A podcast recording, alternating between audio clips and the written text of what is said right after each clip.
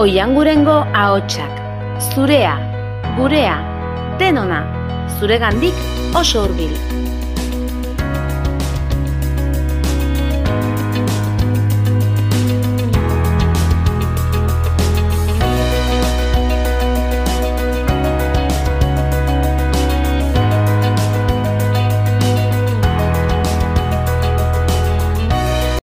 Kaixo egunon, ni garazi naiz, eta gaur teknologiak berrogeialdian izan duen eragina eta bilakaeraz hitz egingo dut.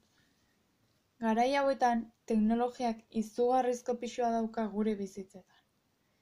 Gaur egun, adien batetik aurrera, denok daukagu mugikor, tablet edo ordenagailuren bat.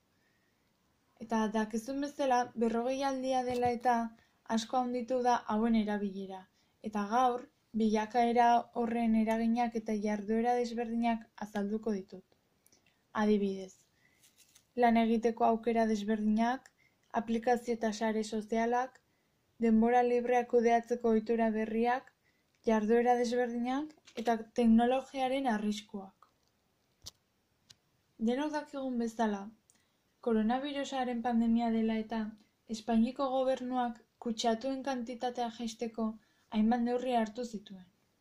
Garrantzitsuena eta denei gehien eragintziguna etxearatzea agindu nazionala izan zen 2008ko martxoaren amabostean. Pandemia eta egoera honen eraginez, teknologia ezinbesteko osagaia bihurtu da gehienen bizitzetan. Alarma estatua ezarri zenean, hamar milioi ikaslek beraien kurtsoa etxetik jarraitu behar izan genuen. Jende askorentzat Zoom, WhatsApp eta beste hainbat aplikazio ezinbestekoak bihurtu ziren lana egin ahal izateko, eta baita ezteko ere. Gure kasuan, Oiangureneko institutua gehien bat Meet eta Classroom erabili dira.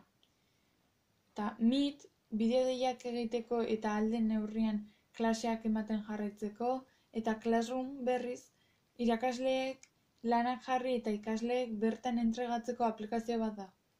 Bertan, Googleeko beste hainbat zerbitzu aurki daitezke, dokumentuak, Drive eta horrelakoak.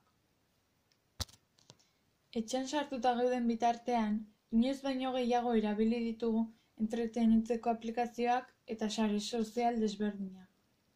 Horietako batzuk, izugarrizko arrakasta izan dute, adibidez TikTokek.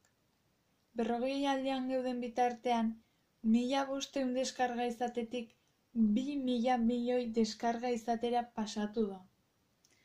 TikTok, amagos eta irurogei segundu bitarteko bideoak grabatu, editatu eta partekatu daitezkeen sare sozial bat da. Aplikazio desberdinak erabiltzeaz gain, jarduera desberdinak eta batzuk aurretik egin ez ditugunak ere probatu ditugu. Adibidez, batzuk sukaldean sartu ziren aspaldiko partez errezeta goxoren bat edo beste egitera. Beste batzuk lagunekin mitbidez elkartuta zeuden bitartean pelikula edo seriak ikusi dituzte badira gau osoa mitos, mit egiten pasa dutenak ere. Edo online jokoetan denbora gehiagi igaro dutenak ere. Beste batzuk aldiz kreditu txartelak dardarka utzi dituzte. Egoera honek, gauza guztiak bezala, alde honak eta txarrak ditu. Teknologien inguruan asko ikaso digu eta ikasten jarraitzen dugu, noski. Baina bestalde, kontrolatzen ez badugu isolamendua eta dikzioan eror gaitezke. Horregatik, teknologia berrien erabilera egokia egitea oso garrantzitsua da.